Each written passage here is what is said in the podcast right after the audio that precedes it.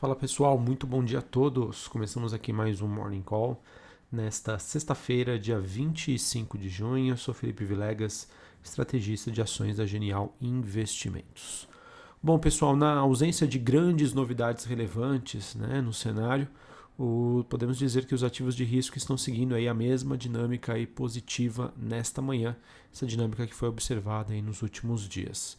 Neste momento, né, nós temos destaque aí de alta para os futuros de ações em Nova York, é, destaque aqui para Dow Jones subindo 0,31.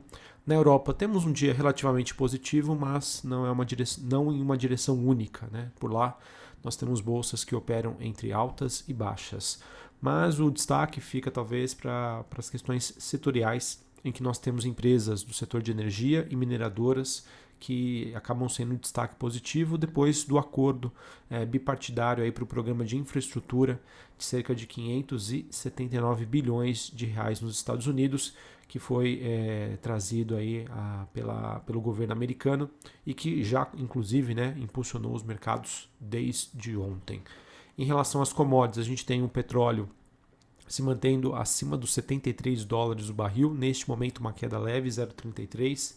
O mercado que aguarda a reunião da OPEP+, que acontece no dia 1 de julho e que, de acordo né, com, com especialistas, poderia levar ao aumento da oferta de petróleo. Então, por isso, pode ser que o petróleo fique, digamos, um pouco mais lateralizado, mais volátil, enfim, sem uma direção comum, dado essa expectativa aí do mercado sobre essa que pode ser uma reunião bastante importante. Sobre os metais industriais negociados na Bolsa de Londres, cobre e níquel avançam e commodities agrícolas como a soja e o milho também têm um dia de valorização. A princípio, pessoal, é, com exceção aí do petróleo, podemos ter um dia aí positivo também para a Bolsa brasileira, é, dado esse movimento de alta da maioria das commodities. O VIX bastante comportado, ali na faixa dos 16 pontos, uma alta de 0,31 e o DXY, o dólar index, é praticamente estabilizado, queda leve 0,06 ali na região dos 91,76 pontos. Beleza? Mas aquilo, sexta-feira, é, é, um dia aí sempre um pouco mais complicado da gente tentar antecipar qualquer tipo de movimento, é, mas a princípio, olhando as movimentações globais, temos aí um dia que pode ser favorável a termos aí mais uma alta e fecharmos aí com uma boa semana. Sobre o Noticiário Brasil, queria trazer aqui para vocês alguns fatos relevantes que nós tivemos é, divulgados desde o fechamento do mercado ontem. É, o primeiro deles que eu queria compartilhar é o fato do, do CMN, Conselho Monetário Nacional, ele que acabou fixando a meta de inflação de 2024 em 3%, ele que então passa a dar mais um passo na direção de tentar ancorar as expectativas aí de inflação no país. É sempre importante a gente comentar sobre a a, a relevância né, do, do, desses órgãos de política né, monetária, como o Banco Central, como o CMI, CMI, CMN, né, essas autoridades, para tentar, digamos, ao máximo tirar o movimento especulativo do mercado.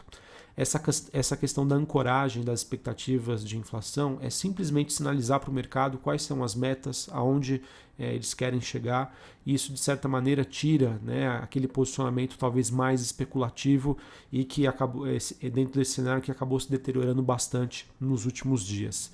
Sendo assim, é, diante aí dessa, dessa nova fixação dessa meta, poderemos ver né, um movimento que a gente chama de flattening, ou seja, acomodação da curva de juros, tá? com alguma realização, algum movimento de baixa, principalmente nos vértices intermediários e mais longos da curva. Tá? Esse é o que nós chamamos de flattening, ou seja, acomodação. É, isso se traduz, pessoal, num, numa elevação né, do, da, da taxa de juros negociadas em vencimentos de curto prazo e uma queda é, das negociações aí das taxas de juros com vencimentos mais longos. E isso, sem soma de dúvida, acaba tendo implicações também e acabam causando aí, é, fazendo preço em alguns ativos de risco, né, como por exemplo o setor elétrico, o setor de construção civil e até mesmo o setor bancário, que são influenciados por essas movimentações é, diante das expectativas e da precificação ao longo da curva de juros. Beleza? Uh, podemos dizer então que esse recente endurecimento né, do, sobre uh, o posicionamento do Banco Central brasileiro em relação à política monetária ele que foi reforçado ontem através da divulgação do relatório trimestral de inflação, aliado a essa nova meta de inflação divulgada ontem pelo CMN, é, isso vai exigir o quê? Um banco central muito mais vigilante, tá? um banco central, digamos, mais duro é, e que, sem sombra de dúvida, deve trazer hoje um pouco mais de volatilidade para o mercado de renda fixa e para esse mercado aí de juros e que de certa maneira isso também pode trazer alguns impactos na, na precificação de alguns setores, alguns ativos aqui no Brasil. Outro ponto que eu queria trazer aqui para vocês é o fato de que o governo deve encaminhar é, hoje né, para o Congresso uma nova fase aí da reforma tributária. Sem sombra de dúvida, pessoal, teremos um longo debate em torno desse tema tá, nos próximos meses. Reforma tributária é algo aí extremamente complexo e acredito, posso estar enganado, mas acredito que o mercado hoje ele não precifica nenhuma aprovação adicional de reformas econômicas aqui no Brasil até o próximo governo. Tá? Sendo assim, é, eu vejo que ao mesmo tempo que isso pode passar uma mensagem negativa, seria positivo, não? Porque qualquer avanço, né, por menor que seja, vai ter uma interpretação positiva pelo mercado, né, já que já está dado que não teremos nada de mais, né, nenhuma aprovação adicional, qualquer coisa que vier é lucro, né, então eu vejo que isso pode ser muito positivo. Em relação à reforma tributária, positivo se ele acontecer. Né? Em relação à reforma tributária, esse projeto deve então ampliar a faixa de isenção do imposto de renda para pessoas físicas até R$ 2.500 também teremos uma redução de tributos sobre empresas e o fim da isenção sobre a distribuição de dividendos e de outros instrumentos financeiros. Tá? Então vamos acompanhar novamente um debate longo que não vai ser concluído é, nos próximos meses e isso sem sombra de dúvida é, é um tema importante que pode, ser, é, pode acabar impactando em algumas classes de ativos.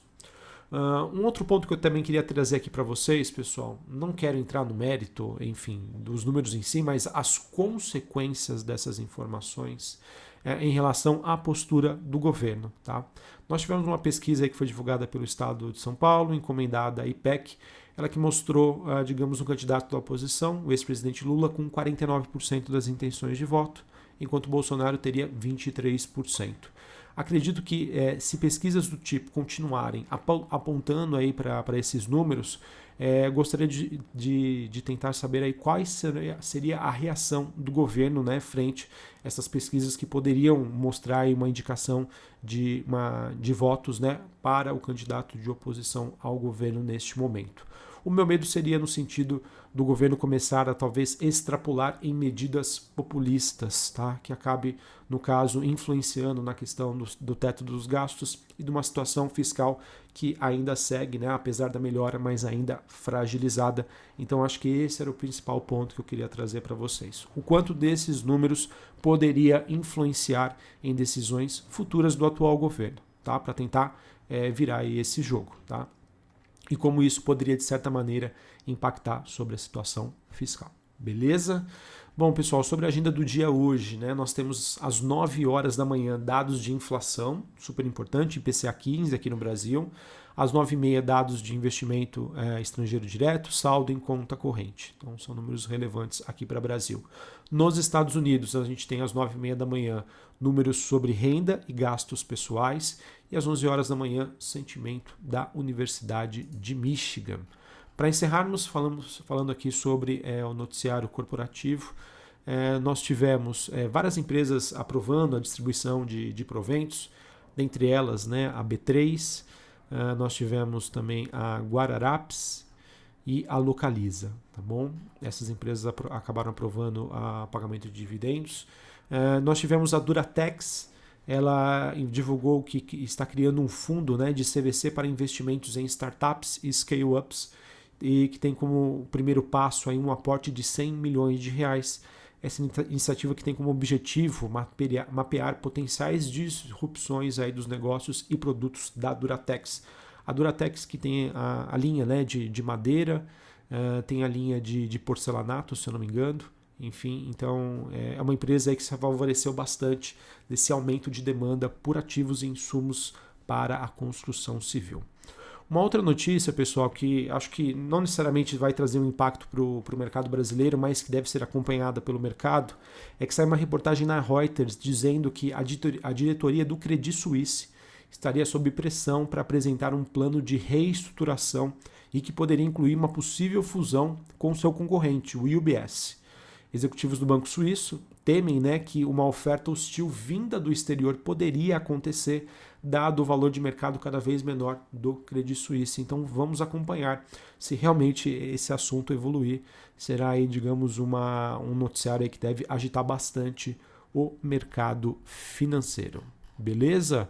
Uh, bom, pessoal, acho que era isso então que eu tinha para comentar com vocês. Vamos ver como que os ativos vão se comportar nessa sexta-feira. A princípio, olhando as movimentações aí globais, podemos ter flexibilidade aí para um dia mais positivo, talvez, quem saiba, um dia mais agitado para o mercado de renda fixa, tá? E com ativos sendo influenciados por uma reprecificação da curva de juros. Um abraço a todos, uma ótima sexta-feira para vocês, bom descanso, bom final de semana e até mais. Valeu!